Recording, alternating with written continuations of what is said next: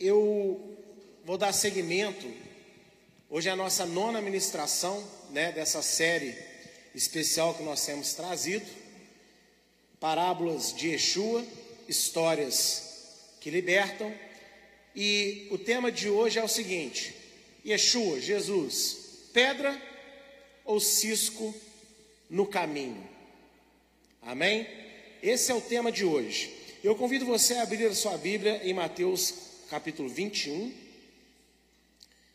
Nós vamos ler do verso 33, Mateus capítulo 21. Nós vamos ler do verso 33 até o 45,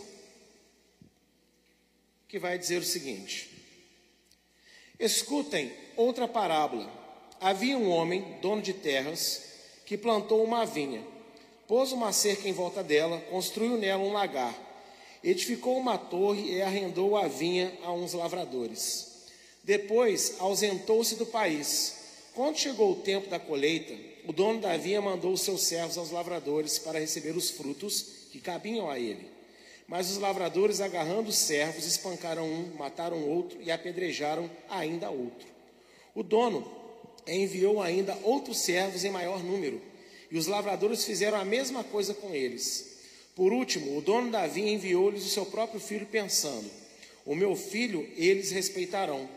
Mas os lavradores, vendo o filho, disseram uns aos outros: Este é o herdeiro, venham, vamos matá-lo e ficar com a herança dele para nós. E agarrando-o, o lançaram fora da vinha e o mataram. Quando, pois, vier o dono da vinha que fará àqueles lavradores? Eles responderam: Fará perecer horrivelmente aqueles malvados e arrendará a vinha a outros lavradores que entregarão os frutos no tempo certo. Então Yeshua respondeu: Vocês nunca leram nas Escrituras a pedra que os construtores rejeitaram, essa veio a ser a pedra angular? Isso procede do Senhor e é maravilhoso aos nossos olhos? Portanto, eu lhes digo que o reino de Deus será tirado de vocês e entregue a um povo que lhe produz os respectivos frutos. Todo o que cair sobre esta pedra ficará em pedaços, e aquele sobre quem ela cair ficará reduzido a pó. Os principais sacerdotes e os fariseus, ouvindo essas palavras, entenderam que Yeshua falava a respeito deles. Bem, a primeira coisa que nós precisamos fazer nessa noite é desconstruir alguns conceitos errados que as pessoas têm sobre essa parábola. Quando no final o Senhor fala: Olha, eu vou tirar o reino de vocês e dar para outras pessoas, na maioria dos lugares você vai ouvir o seguinte: o povo judeu não é mais o povo de, não é mais o povo de, de Deus, não é mais o povo de Israel. Agora a igreja é o Israel de Deus, é o Israel espiritual. E não é sobre isso que Jesus está falando. Tem um contexto muito específico dessas palavras. Então a gente aqui sempre fala isso para vocês que Yeshua, Jesus, ele vai voltar em Jerusalém, na terra de Israel, para salvar o seu povo. E a igreja é parte desse povo. Amém? Colossenses 2, Efésios 2, Romanos 11. As nações todas agora fazem parte do povo de Israel pela fé. O judeu e o gentio unidos em Cristo como povo de Deus. Amém? Então não é sobre isso que ele está dizendo aqui. É, o que o Senhor estava dizendo era o seguinte: ele estava profetizando. Por que profetizando? Porque isso só iria acontecer depois da sua morte e ressurreição. Então era uma coisa futura. Será algo futuro e era naquele momento o que então, gente? Uma profecia. Ele estava profetizando que a autoridade do ensino da palavra iria sair da mão dos fariseus e dos sacerdotes da época e iria para a mão dos seus discípulos. Quem eram os responsáveis por ensinar a palavra de Deus naquela época? Segundo Mateus 23, de 1 a 4. Mateus, capítulo 23, verso de 1 a 4, diz o seguinte: Então Yeshua falou às multidões e aos seus discípulos: na cadeira de Moisés, ou seja, a autoridade do ensino de Moisés, se assentam os escribas e fariseus. Portanto, façam e observem tudo que eles disserem a vocês, mas não os imitem em suas obras, porque dizem e não fazem. Atam fardos pesados, difíceis de carregar e os põem sobre os ombros dos outros, mas eles mesmos nem com o dedo querem movê-lo. Então, a quem pertencia a autoridade de ensino naquela época? Aos escribas, aos fariseus e aos sacerdotes. Então, quando ele está dizendo aqui, olha, o reino vai ser tirado da mão de vocês, ele literalmente está dizendo o seguinte: a cadeira de Moisés não é um objeto que ficou desde a época de Moisés e 1600 anos depois chegou nos dias de Jesus. Cadeira de Moisés é uma expressão.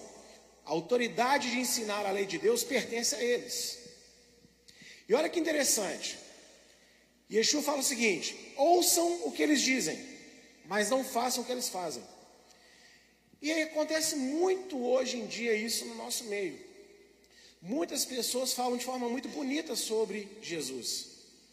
Tem camisas, tem adesivos, tem botões, mas nem sempre elas vivem aquilo que elas falam sobre Jesus. Existe uma hipocrisia muito grande no meio do povo de Deus. E quando Deus vê aqueles que lideram, aqueles que são responsáveis por guiar outras pessoas nessa posição, o buraco fica um pouco mais embaixo com Deus. Porque nós, seres humanos, repita comigo assim: nós, seres humanos, aprendemos por contemplação. O que é contemplação? Contemplar, observar. Ninguém precisa de ler um livro, Dez Passos como ser um verdadeiro brasileiro. Quem aqui é brasileiro? Você sabe ou não sabe ser brasileiro? Qual é o livro que você leu sobre como ser brasileiro? Porque a gente cresceu vendo o Brasil, vivendo no Brasil. Então, nós seres humanos carregamos essa característica. Nós observamos, e a observação não é só através dos olhos, tá? É os olhos, são os ouvidos, são os sentidos que nós temos, o tato. Então, a nossa observação é que vai moldar, na maioria das vezes, aquilo que nós somos. E quando há um líder, quando há uma pessoa responsável pelo ensino da palavra de Deus, guiando o seu povo, mas que não é aquilo que ele prega, Deus não se agrada muito disso. Deus pode tolerar durante um tempo, e se você perguntar para mim, mas Deus não nos ama, por que, que Ele deixa um falso líder ficar sobre nós? Porque Ele quer testar os corações de vocês. Porque o líder, ele tem responsabilidade, mas a ovelha também tem responsabilidade. A ovelha tem que saber, no mínimo, a diferença entre grama e pedra. Nenhum boi masca pedra, porque está na natureza dele comer a grama. Mas muitas vezes os servos do Senhor, em vez de ouvir palavra, ouve-se as coisas que se falam. E nem sempre essas coisas que se falam estão na palavra, estão na Bíblia Sagrada. Só tem os, o carimbo Jesus por trás. Mas é tão antibíblico quanto a própria Bíblia satânica, às vezes, algumas coisas que se falam por aí. Então Deus ele aqui está focando no, na responsabilidade do líder, amém? Mas, repita comigo, ovelha também tem responsabilidade. Sabe por quê, meus irmãos? O louco só tem multidões para falar, porque a multidão se ajuntou para ouvir ele. A partir do momento que a multidão não der audiência para a loucura, a loucura cessa, porque não tem plateia. Percebem isso? Então, a igreja é culpada também dos falsos ensinos que ela recebe. Quem está ensinando é culpado por ensinar, mas quem está recebendo é culpado por receber. E por que, que recebe falsos ensinos? Porque não conhece muito bem a Bíblia. E Bíblia não é um livro que você abre na sorte apenas para ver o versículo do dia. Você pode fazer isso às vezes, mas Bíblia é um livro no qual você se relaciona com Deus. Então você tem que estudar o que a Bíblia fala, do início ao fim. A Bíblia não começa no livro de Mateus, ela começa em Gênesis. A maioria das coisas que Yeshua fala, muita gente não entende. Por quê? Porque ele está falando ou repetindo coisas lá do Primeiro Testamento. Mas como muita gente não estuda, aí pega a palavra dele, pega a palavra de Paulo, pega a palavra de Pedro e às vezes faz aplicações erradas. e isso é prejudicial para a nossa espiritualidade, porque a palavra de Deus, né, a Bíblia pode ter muitos livros, mas toda ela é uma palavra só. É palavra de verdade. Amém? Então, veja bem, o Senhor aqui, quando ele fala, eu vou tirar o reino, porque ele conta uma parábola. Tinha um reino, ele, ele pegou esse reino e colocou na responsabilidade de algumas pessoas, e na época da colheita mandou pessoas para colher o fruto. Só que quem estava cuidando lá da terra espancou os enviados. Aí o rei teve uma ideia: vou mandar o meu filho, que é o meu filho, eles vão respeitar, né? Aí fizeram pior: não só espancaram o filho, como mataram o filho. De quem que Yeshua estava falando nessa hora? Dele mesmo. De Deus, né? Ele é o filho da parábola. E aí no final ele diz: O que vocês acham que o rei vai fazer? Ah, vai, vai tirar o reino deles. Eu falei: Exatamente, o reino vai ser tirado de vocês. E vai ser passado para outros. Que outros? Os discípulos dele, que eram os doze apóstolos, primeiramente. Onde que nós lemos essa confirmação? Também em Mateus, um pouquinho mais para frente, no verso, no capítulo 29, perdão, verso 16 a 20, chamada a grande comissão. Agora, antes de ler, preste atenção em mim. A grande comissão, ela é um dever de todo crente. Amém? De todos os crentes. Mas a grande comissão, ela foi originalmente dada para quem? Para os onze. Ué, não era 12, pastor? Não, agora é só 11, porque Judas se matou. Então ficou 11. Olha o que diz então Mateus 29, 28, perdão, do 16 ao 20. Os 11 discípulos, quantos? 11 discípulos partiram para Galiléia, para o monte que Yeshua lhes havia designado. E quando viram Yeshua, o adoraram, mas alguns duvidaram. Yeshua, aproximando-se, falou-lhes, dizendo: Toda autoridade me foi dada no céu e na terra. Portanto, vão, façam discípulos de todas as nações, batizando-os em meu nome, ensinando-os a guardar todas as coisas que tenho ordenado a vocês. E eis que estou com vocês todos os dias até o fim dos tempos. Então, olha só. Yeshua está mandando os discípulos dele no mundo inteiro fazer o quê? Outros discípulos. Ensinar a palavra. Então foi tirado Aquela profecia que foi dada em Mateus 21, agora foi cumprida. A autoridade da palavra de Deus foi dada para os discípulos do Mestre. Amém? Calma que vocês vão entender onde eu vou chegar com isso.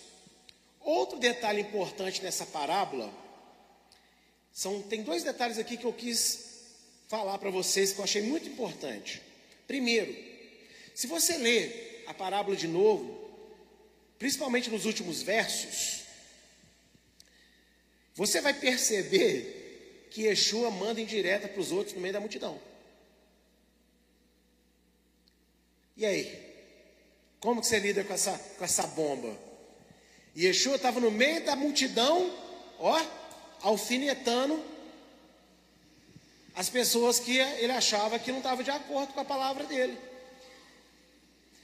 Agora tem um detalhe: com isso eu não quero dizer que o pastor que vai passar a alfinetar ninguém, tá? Não é isso. Porque ele é Deus, então ele pode. Ele alfinetar uma coisa, eu alfinetar é falta de sabedoria. Glória a Deus. Mas veja como que a igreja hoje é mimizenta. Se alguém sobe no altar e fala uma coisa, e você nem sabe se ela está falando de você, mas se você desconfiar, e na maioria das vezes não é. Infelizmente tem lugares que fazem isso. Mas a maioria dos lugares não, o Espírito Santo inspirou a pessoa para falar alguma coisa que tem a ver com a vida dela. Aí você pensar, o pastor pegou a conversa, o pastor pegou aquele negócio, o pastor viu meu, meu, meu, meu, sei lá, meu status de alguma rede e está aqui agora me alfinetando no meio de todo mundo. Amados, Yeshua fazia isso. Você virar as costas para Yeshua também? Você abandonar a igreja? Então, não está certo a pessoa fazer isso, mas só que a gente tem que continuar olhando para o alvo. Porque a verdade é que se a gente está se sentindo alfinetado, é que a gente está errado. Então quem tem que mudar não é quem fala, a pessoa que está falando também deveria. Mas, primeiramente, eu que me senti alfinetado, eu tenho que mudar. Porque se eu estou me sentindo alfinetado, eu não estou sendo alfinetado pela boca de uma pessoa, eu estou sendo alfinetado pelo Espírito Santo de Deus. Isso nada tem a ver com pessoas que propositalmente lavam a roupa suja no altar, tá? Não é disso que eu estou falando, não. Eu estou falando é quando a pessoa inspirada pelo Espírito Santo começa a falar uma coisa que você vê que é, tem tudo a ver com você e você fica desconfiado. Você fala, não é possível, né? Porque, gente, como eu sempre falo, a igreja é um hospital. E o hospital, a primeira coisa que ela faz para um paciente é diagnosticar a doença. Então, o que é você se sentindo incomodado com a palavra? É o Espírito Santo mostrando para você aonde está doente em você. Por isso que você fica incomodado. Então, Yeshua alfinetava pessoas publicamente. Eu estou para fazer uma pregação assim: o Jesus da Bíblia versus o Jesus que as pessoas pregam. Você vai descobrir um Jesus muito diferente. E uma das coisas que ele fazia era alfinetar as pessoas que o desagradavam publicamente. Por que, que ele fazia isso? Porque publicamente essas pessoas questionavam ele. Se questionassem ele no secreto, ele não faria isso. Mas como publicamente queriam expô-lo ao ridículo, então ele devolvia. Porque ele é Deus. E como disse Paulo em Gálatas, de Deus ninguém zomba gente não está falando de um homem qualquer, a gente está falando do Filho de Deus, amém? Segundo detalhe interessante nessa parábola, no finalzinho, Ranieri, coloca para mim de novo o verso 45 do capítulo 21 de Mateus, por gentileza. Aí na tela, que eu quero ver que vocês olhem na tela comigo. Olha só. O que, que diz aí? Que os sacerdotes e os fariseus entenderam que Yeshua estava falando deles. E sabe o que eu aprendo com isso? É que na maioria das vezes que nós estamos na igreja e a palavra está batendo na gente, a gente sabe exatamente que é para nós. A gente só não quer admitir que é para a gente. Aí quando se faz um apelo, que as pessoas não vêm, na verdade elas não querem vir porque elas entenderam que é para elas. Porque, mas o tempo inteiro elas estavam sabendo que aquilo ali tocava nelas. Aí o que, que a maioria faz? Não, eu estou tranquilo. Bateu em mim, doeu em mim, eu estou me vendo aí, mas não é para mim não, eu estou resolvido. Ué, se está batendo em você, está doendo em você, como é que você está resolvido? E isso é um grande problema que nós carregamos até hoje. O Espírito Santo às vezes está mostrando para nós o que nós precisamos, mas nem todo mundo ouve a voz dele, por isso que nem todos são curados. Mas diga comigo, glória a Deus. Tem muita gente que tem dado ouvido ao Espírito Santo nesses últimos dias e Deus tem dado cura, libertação, refrigério. Deus nos traz consciência para sermos curados. Não é para te acusar, não é para te humilhar, não. A única coisa que Deus quer humilhar em você é o pecado que te domina. Ele quer humilhar o, peca o pecado que toma conta da sua vida. Ele quer humilhar o diabo que toma conta das áreas da sua vida. Mas Deus ele quer se exaltar sobre você. Agora, para isso acontecer, você tem que lembrar como é que Deus faz as coisas. Quando Deus foi, criou, foi organizar o mundo, Gênesis 1, criou Deus os céus e a terra. Gênesis 2, a terra estava sem forma aí. Ou seja, entre Gênesis 1 e Gênesis 2, alguma coisa aconteceu que desorgan... Deus criou alguma coisa desorganizada? Vazia, em treva? Então algo aconteceu. Agora, primeira coisa, quando Deus foi resolver o problema, qual é a primeira coisa que a Bíblia fala que ele diz? Haja luz, porque Deus não trabalha na escuridão. Deus não trabalha com desculpa esfarrapada e com jeitinho brasileiro. Deus trabalha com a verdade. E se não tiver verdade na jogada, você pode falar o quanto você quiser que Deus te abençoou. Não te abençoou coisíssima nenhuma. É o diabo que está te abençoando para você continuar na mentira. Tá dando certo, então tá vendo? Deus, não, não, não. Deus trabalha com luz. Deus trabalha com verdade. É por isso que a verdade, a verdade dói tanto, porque a verdade é como arrancar um câncer da gente. Dói. Mas o alívio que vem depois é indescritível, porque vem de Deus. Então, se você quiser resolver qualquer coisa na sua vida, tem que ser com verdade. Enquanto você quiser resolver com meias verdades, nada será resolvido. Você pode adiar o problema por um tempo. É o tipo do, é o tal do da gambiarra. Já ouviu falar? Né? A gente conhece bem isso, não conhece? Gambiarra. O que é a gambiarra? A gambiarra é um jeito que você deu para uma coisa que não devia ser daquele jeito, mas você fez uma gambiarra. Qual é o problema da gambiarra? É que em algum momento a gambiarra dá problema de novo. E aí, junto com a gambiarra, a mesma coisa dá problema e outras coisas dão problema junto. Então, a cada gambiarra que você vai criando, você está puxando mais problemas para você. Então, Deus não trabalha com gambiarra, Deus trabalha com verdade. Deus trabalha com luz. Amém? Então, quando Deus te mostrar uma coisa, admita que aquilo é para você. Fica preocupado se o fulano está te olhando, se o ciclano. Uma, é, eu tenho falado muito da Lorena esses dias, mas é porque ela se tornou um, um símbolo da parte de Deus, assim, de um, desse mover todo que Deus está fazendo, e Deus está alcançando muita gente. Mas eu lembro que ela conversando comigo, aqui dentro da igreja, ela falou comigo que ela viu o pastor Michael ali todo alegre, todo felizão. E aí ela se soltou. O pastor Michael veio à frente, ela veio também. Então, o pastor Michael é pastor. Ele não poderia ter ficado com vergonha? Não, sou pastor, né? O que vão pensar de mim, né? Não, Ana Paula, fica aqui, porque você é minha mulher. O que vão pensar de você, pensar de mim, pensar da Sara?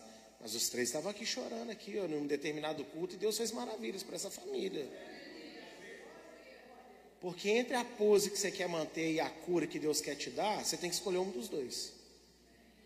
Os dois você não consegue manter junto.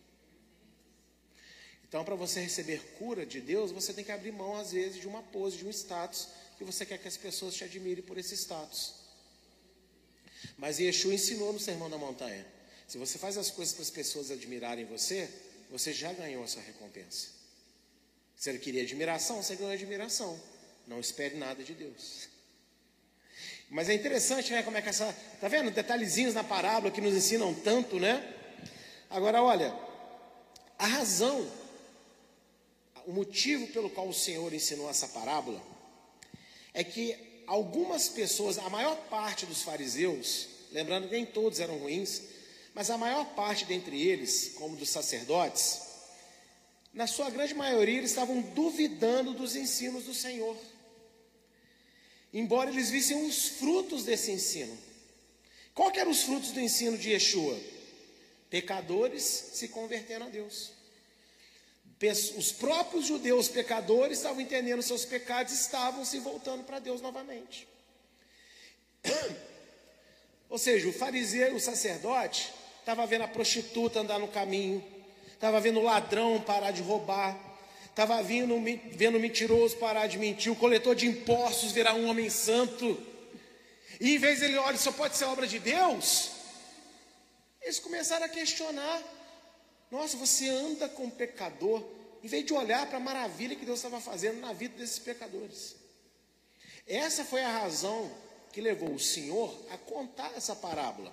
Inclusive, ele conta uma antes também. Mateus, o mesmo Mateus 21, agora do 23 ao 32. Aí agora vamos pegar a história completa. Mateus 21, do 23 ao 32. Olha só o que vai dizer.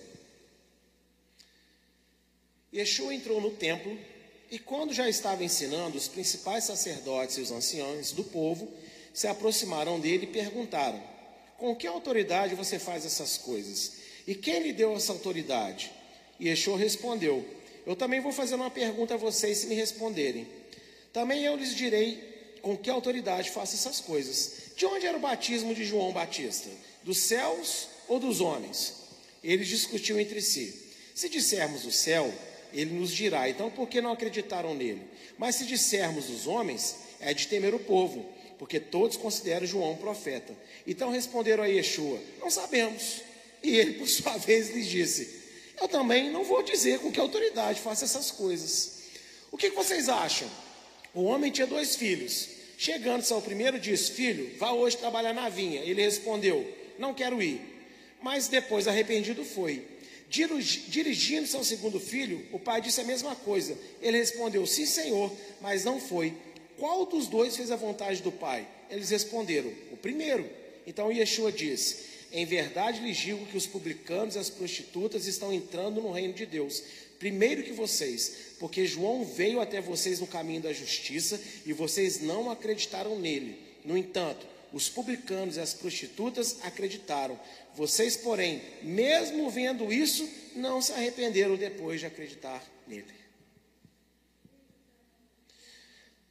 Aí ele conta a parábola que nós lemos no início.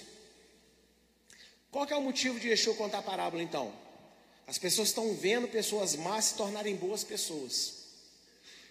E em vez de acreditar na mensagem do mestre, ainda estavam duvidando da mensagem dele, questionando ele. Por causa dessa atitude de incredulidade ao que Deus está fazendo, Yeshua fala: vocês não vão ter mais autoridade, era de vocês. Quando ele conta essa parábola que eu acabei de ler, Deus disse ao primeiro, ao segundo filho: vai, trabalha e ele diz: Eu vou, mas aí não vai. Ele está falando deles. Vocês receberam a oportunidade de ensinar a palavra de Deus para o povo, mas vocês não querem ensinar correto. Agora eu estou chamando quem falou que não queria, que são os pecadores, mas eles se arrependeram e estão indo fazer. É assim que acontece, gente. Deus às vezes coloca coisas no nosso coração, nos chama para fazer determinadas coisas boas para Ele, e a gente cria tanta desculpa para não fazer. Aí de repente aparece uma pessoa novinha em folha na igreja, novinha em folha na fé, e faz em um mês aquilo que nós não fizemos em dez anos. Porque a gente fala para Deus que vai, mas no meio do caminho a gente desiste e dá para trás. Deus ama muito mais aquele que não queria, mas de repente, ah não, me perdoa, Senhor eu vou fazer. Por isso que eu falo muito, para todo mundo que eu converso, não importa o tempo que você perdeu na sua vida, o que importa é se Deus tocou no seu coração hoje, agora, e você quer daqui para frente fazer diferente. É como tem uma música que eu canto aqui: um minuto em tua presença vale mais do que mil em outro lugar. É ruim quando a gente olha para trás, eu estou com 43 anos, eu penso em muitas coisas que eu poderia ter feito, mas não existe máquina do tempo. Nunca vai existir. Então eu posso lamentar para o restante da minha vida os 43 que passou, e aí vai acumular 44, 45, 50, 60, 70 de reclamação. Ou eu posso entender que Ele me deu uma oportunidade de fazer tudo novo de novo, agora.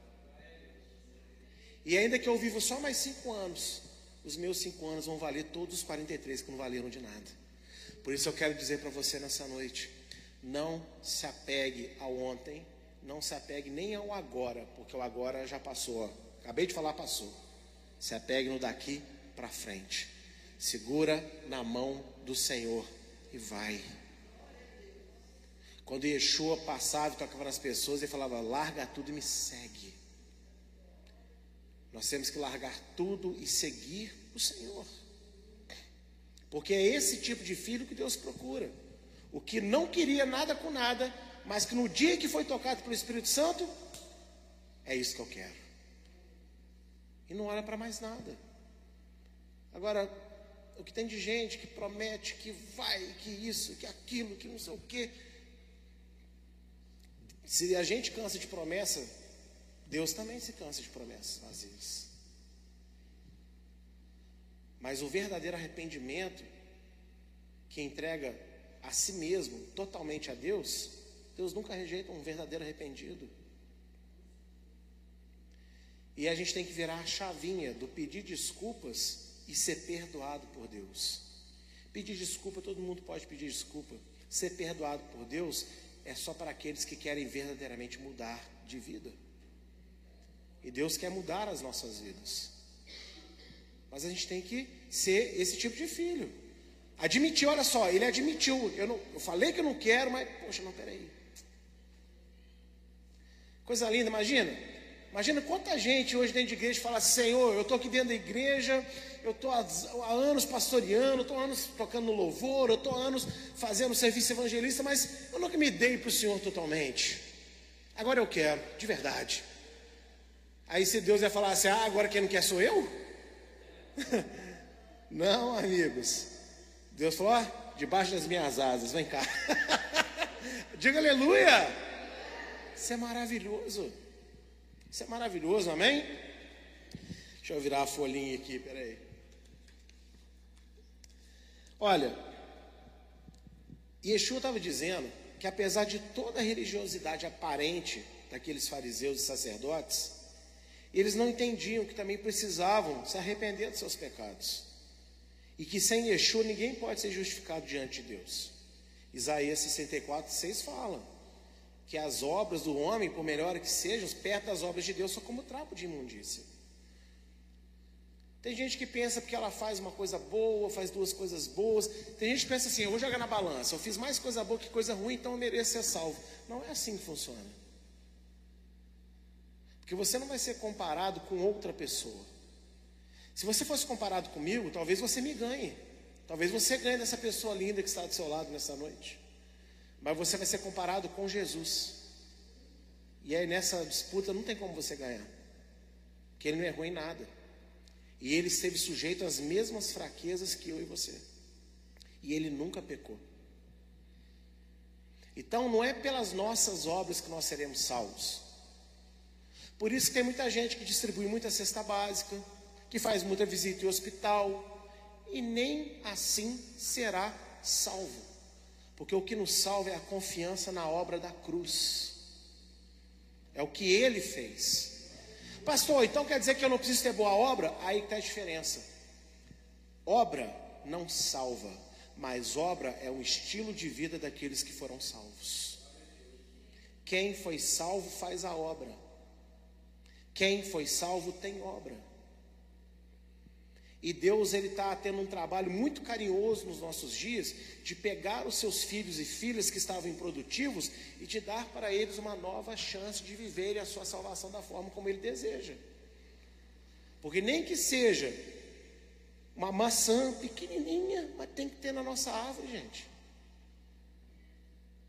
Escolha a fruta que você quiser, tá? Eu falei maçã, pode ser figo, pode ser laranja, mexerica, enfim, é que você gostar mais. Mas tem que ter fruto na nossa vida. E quanto mais nós estivermos com Deus alegres e gratos pela salvação, mais frutos aparecerão. Você não vai precisar de fazer esforço para aparecer fruto na sua vida. É o Espírito Santo que vai fazer o fruto brotar em você, naturalmente, porque você pertence a Deus. Você está vivendo uma vida de acordo com aquilo que é de Deus, amém? E olha, Pensa comigo, qual era o povo que conhecia a Deus nessa época? Israel. Quem era o povo que tinha Bíblia na época? Israel. Qual era o povo que tinha promessa de Deus na época? Israel. E Yeshua vem dizer pra, primeiro para Israel: vocês precisam se arrepender para ser salvos. Você não diz nada para a igreja, não? Porque nós temos vivendo dias de igrejas doentes de crentes doentes dentro da igreja. Como eu disse, graças a Deus, desde que eu voltei na né, muitas pessoas têm sido renovadas, aleluia. Cada semana uma surpresa agradável e nova. Mas não é só aqui, em vários lugares que nós fomos, sem acusar ninguém, porque eu não tenho capacidade de acusar ninguém. Quem incomoda é o Espírito Santo, também meu papel é só pregar a verdade. Mas vocês sabem disso, quantas famílias estão destruídas dentro dos lares casamentos desfeitos, paternidades desconstruídas, irmandades feridas. Mas todo domingo está na igreja. Você chega no carro do irmão, é só louvor. Você encontra com a irmã na rua, é só camisa, né? Com escritos bíblicos. Mas quando ninguém vê, só quem está perto, né, convive no dia a dia, é um verdadeiro inferno aquela convivência. A igreja hoje está no mesmo papel de Israel, porque 120 pessoas abalaram o mundo na época de Jesus. Milhares e milhares de crentes hoje muitas vezes não conseguem converter mais uma alma, mudar uma cidade, um país. Isso tem que nos dizer alguma coisa. Porque as pessoas só querem ouvir promessa de bênção, prosperidade, restauração. Ei, Deus tem prosperidade, Deus tem bênção para derramar, Deus tem restauração para dar. Mas a maioria das restaurações, veja bem, restaurar não é construir. Construir é você pegar do zero e fazer um, uma coisa nova. Restaurar é pegar algo que já existe, está ruim e consertar. Então você quer que Deus restaure o seu casamento, Deus restaure sua família, Deus restaure o seu trabalho, restaure você? Então saiba que Deus não vai pegar nada que você tem e jogar fora. É o marido ruim, é a esposa ruim, são os filhos problemáticos, são os pais problemáticos. Ele vai pegar e vai consertar. Mas a primeira coisa que ele vai consertar é você. Porque se ele mudar tudo que está do lado de fora e você tiver com a mesma cabeça, vai estar tá tudo maravilhoso e vai continuar achando um defeito. Então, nós temos que entender que Deus quer nos consertar, nos restaurar. E enquanto a gente não se deixar restaurar em tudo que Deus deseja, aquilo que tanto ansiamos não chegará às nossas mãos. Porque se chegar, a gente vai desperdiçar. A gente vai botar tudo a perder. E Deus, Ele não brinca com as coisas, nós é que brincamos. Percebem isso, gente? Então a igreja hoje, eu falo para vocês, se você tem participado desse mover maravilhoso que Deus tem feito aqui na casa do Senhor, aleluia, glória a Deus. Mas se você ainda tem resistido, para de resistir. Não seja como esses homens que não quiseram aceitar e Yeshua falar para eles: vocês precisam ser salvos. Ah, mas eu sou separado, porque fariseu significa separado. Eu sou separado, eu sou santo, sou filho da promessa. E daí? Você não faz o que Deus agrada na palavra. Então você só tem títulos, e título não salva ninguém. No mesmo cemitério está internado o doutor e o mendigo. E a tumba de ambos, se abrir, você não aguenta ficar lá perto. O que, que adianta ser caiado? É lindo por fora. A minha tumba, hum, vou mandar aqui fazer um mausoléu, um castelinho aqui, colocar Jimson. Na hora que abrir lá, irmão, Futum vai sair do mesmo jeito que a cova rasa. Você tem que construir um caráter que não vai ser sepultado com você. O maior legado que eu posso deixar para minha filha é o meu caráter. Porque o meu caráter pode durar gerações. Lá em Juiz de Fora, aquela igreja lá, ó, teve um pastor lá uma vez, chamado James, ó, um homem de caráter. E é isso que tem que deixar para os seus filhos, para os seus amigos, para sua família, o caráter que Cristo quer construir em você. Não a aparência de algo que com o tempo vão derrubar. Ah, vão, vão acabar com o cemitério aqui e vão construir aqui agora um, um prédio. Ou não? Acontece. Então a igreja também precisa de ouvir que precisa ser salva. Precisa se arrepender dos seus pecados e parar de vir na igreja achando que magicamente num culto Deus vai resolver todos os seus problemas que você está frequentando a igreja. Frequentar a igreja faz parte da vida de um salvo, mas frequentar a igreja não salva, não. O que salva é arrependimento e fé no nome de Jesus. Agora, no, cap, no verso 42 desse mesmo capítulo 21 que estamos lendo, eu quero realçar o que dá o um nome a essa palavra. Eu contextualizei tudo aqui para vocês, mas é um detalhe aqui mais interessante que qualquer outro. Verso 42, coloque na tela para mim, Anne, fazendo favor. Então Yeshua perguntou: Vocês nunca leram as Escrituras? A pedra que os construtores rejeitaram. Oi? Pode passar agora. Essa veio a ser a pedra angular. Agora bota no 44. Todo que cair sobre esta pedra ficará em pedaços, e aquele sobre quem ela cair ficará reduzido a pó. Volta naquela imagem agora para nós. por favor. Tem algumas pessoas que não entendem o que é pedra de esquina, que é o seguinte, aí desenha-se aquela, aquela ponte no formato de arco. Detalhe, só contar um segredo para vocês, tá? Essa ponte no formato de arco, ela foi inventada mais ou menos em 1900 depois de Cristo. Então não pode ser ela não. Mas voltando. Pedra de esquina não é aquela pedra no meio da ponte de arco segura. Pedra de esquina é literalmente uma pedra, da, a partir dela você vai construindo o restante. Ela literalmente é pedra de esquina. É quando você está passando na sua casa e você dá aquela joelhada na quina do móvel. E dói até a última geração da sua vida. É ou não é? Agora veja a palavra de Yeshua.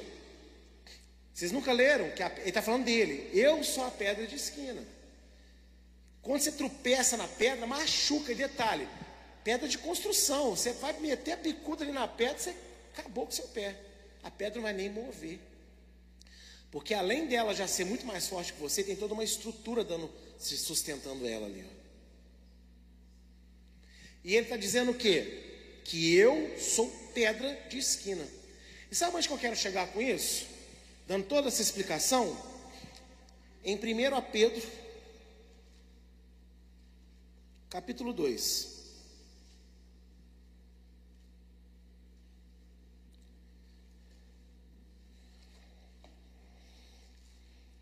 Primeira Pedro, capítulo 2, verso de 2 a 4.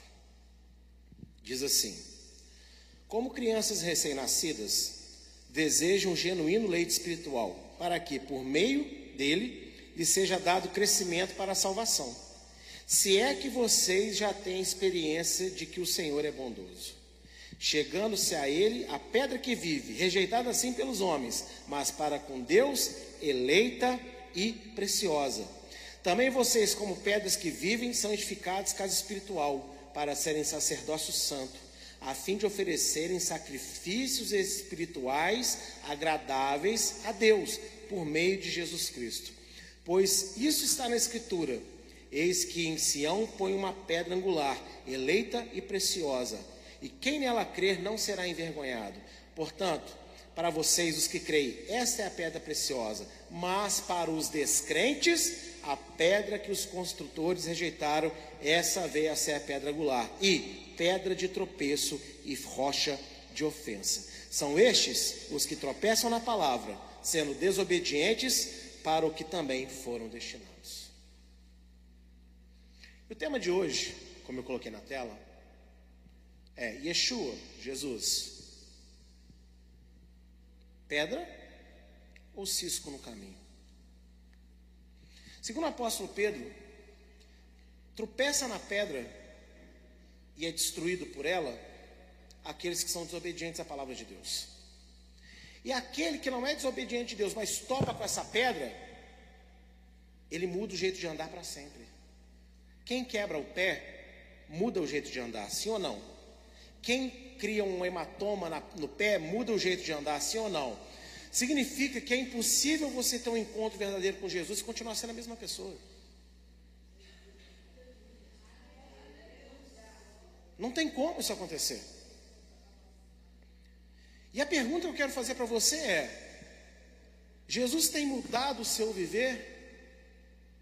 Ou Jesus, a palavra de Jesus que você tem recebido tem sido tão insignificante, tão rasa, que você passa por cima dele, por cima do que ele ordena você fazer, como se não significasse nada?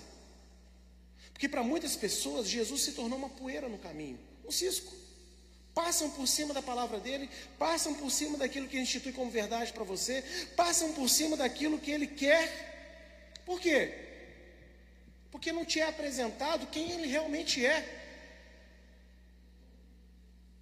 Ele é pedra de esquina. É impossível você dar uma trombada com um trem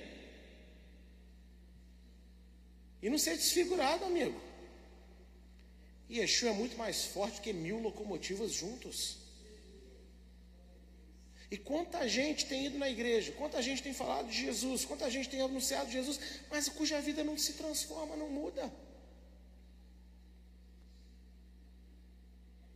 Então Jesus se tornou o quê? Um cisco. Agora, se o Jesus que você crê, e se você está deixando a palavra dele entrar no seu coração, se o Espírito Santo está tocando em você, significa que você vai mudar. Significa que o seu estilo de vida vai mudar. Você não vai ser mais a mesma pessoa. Você não vai falar igual. Você não vai pensar igual.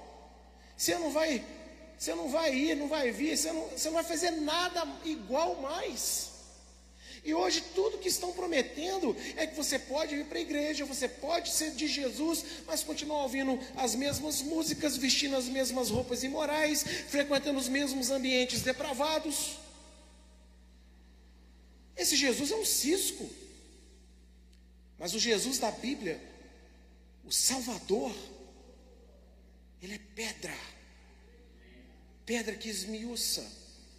Pedra que não tem como você topar com ela e permanecer igual. Ou você muda o jeito de andar, ou você morre na topada. Ou ele te muda e você é salvo, ou no dia do juízo final ele te destrói. Não tem terceira opção. E a pergunta que eu quero fazer para nós todos refletirmos essa noite: qual tem sido o impacto da palavra do Senhor na nossa vida? Tem sido mais uma palavra? Tem sido uma palavra que nós admiramos? Uau! Que palavra rema! Ah, que isso? Tem hora que tenho que controlar, mas tem coisa que eu não consigo, sou debochado mesmo. Amigos, preste atenção nisso. O que, que adianta a gente admirar uma palavra se aquela palavra cheia de verdade não nos produziu mudança nenhuma?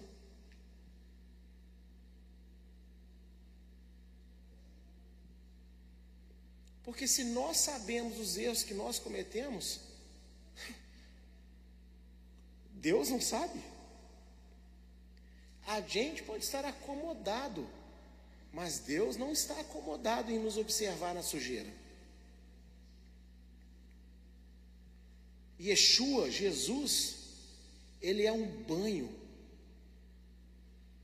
uma equipe de limpeza completa, com as melhores toalhas, com os melhores sabonetes, com os melhores cremes de hidratação, com os melhores shampoos, com os melhores secadores com as melhores vestes limpas para se vestir depois. Quando Deus ele entra numa área da nossa vida, ele quer mudar ela radicalmente. Ele não quer negociar. Me dá 10%, que 90%, aqui, essa regra é só para o dízimo. E mesmo assim, os meus 90% eu não posso usar para fazer uma, tudo que eu quero, não. Eu sou um cristão o meu dinheiro tem que ser bem direcionado. Tem muita coisa que eu não vou poder gastar meu dinheiro. Agora, se tratando de vida, de alma, de consciência, quando Deus entra nessa área da sua vida, não tem negociação. Ah, Senhor, sabe o que, que é? Eu vou mudar um pouquinho, Senhor deixa eu continuar com o restante. Ele, não, não e não. Eu quero tudo.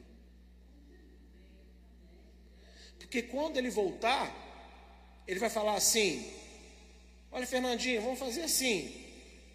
Né? Fingindo que eu sou Jesus, né? Ó, filha, cheguei aqui hoje, viu? Vou te dar a cabeça de glória, o corpo continua igual. Você vai gostar? Você vai aceitar? Não? Hein, Claudão? Yeshua volta hoje e fala assim: Ó, Claudão, os braços vai ser de glória, o resto não.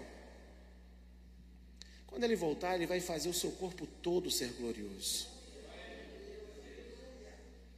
Então isso mostra qual é a porcentagem da sua vida, do seu coração que Ele quer. A plenitude do que podemos ser é na volta dele, Mas hoje Ele quer planificar dentro da sua capacitação que Ele te deu, muito mais do que você é. Deus ele não quer fazer que você seja quem você não é. Na verdade, ele quer fazer quem você é de verdade, que ele criou para ser, sair para fora. E romper a casca do pecado, romper a casca da mentira, romper a casca da dor, romper a casca de tudo que não presta. Porque ele não é um cisco no caminho, ele é uma pedra angular, uma pedra de esquina. E aqui um mistério. Não sei se é tão mistério assim, eu que falei essa palavra. Mas pedra de esquina, você topa com ela quando você vai mudar de direção. Porque se você continuar reto, você não topa com nada. Para você topar com a pedra de esquina, você tem que estar mudando de direção. E nem toda direção que você muda na sua vida te causa alguma coisa. Que tem muitos caminhos que dão muitas voltas, mas não te leva para lugar nenhum. Agora, quando você toma a rota chamada salvação, a partir do momento que você mudar a rota da sua vida, você vai topar com Yeshua. Não tem escapatória. E como diz um hino antigo, Jesus Cristo mudou meu viver. Jesus Cristo mudou meu viver. Ele muda a nossa vida, ele muda os nossos pensamentos, mas ele não te força a mudar. Jacó foi tocado por Yeshua no Val de Jaboque. Jacó deslocou aqui, foi deslocado dele aqui, ó, a anca. E para todo sempre ele andou diferente. Isso é uma simbologia disso aqui que nós estamos vendo. Yeshua não quer que você faça. Entenda, cruzar com Yeshua, mudar o jeito de andar e, fizer, e fazer fisioterapia para curar, o fisioterapeuta é o diabo. Entendeu aí? Se você topar com o Senhor e mudar o seu jeito de ser para melhor, e daqui a pouco você volta, significa que você fez uma fisioterapia. E esse fisioterapeuta é o diabo. Que ele quer que você volte a andar do jeito que você era antes. Rejeita esse fisioterapeuta. Amado, tá por isso que fé é loucura. Você imagina chegar um profissional da saúde me ver pregando um negócio desse aqui. Esse homem está mandando as pessoas ficarem mancas. Na saúde não, mas espiritualmente sim. Porque Jesus Cristo mudou o nosso viver. E aí fica a pergunta: ele é cisco ou ele é pedra? E aí eu quero, nessa noite, orar por aqueles que querem agradecer por terem topado com essa pedra, mas eu também quero orar por aqueles que têm recusado dobrar a esquina, mas que não estão com medo, querem ter o um impacto da pedra de esquina nas suas vidas. Não vou mentir para você, não, viu? Dói. Ter o um encontro com Jesus, primeira coisa que você vai sentir vai ser dor. Porque ele vai tocar em feridas do seu coração. Ele vai tocar em coisas que você não quer que ele toque. Mas ele vai tocar. Mas depois da dor, depois do impacto, você nunca mais será o mesmo. E você vai receber a verdadeira shalom, a paz de Deus no seu coração. E eu gostaria primeiro de orar por aqueles que gostariam de topar com a pedra de esquina nessa noite. Sente que em alguma área da sua vida está precisando de dar uma, uma joelhada no móvelzinho da sala para Jesus Cristo mudar o viver. Tem alguém aqui nessa noite que gostaria de receber essa oração? Eu gostaria de orar por você. Aleluia. Pode, podem vir aqui à frente se vocês desejarem.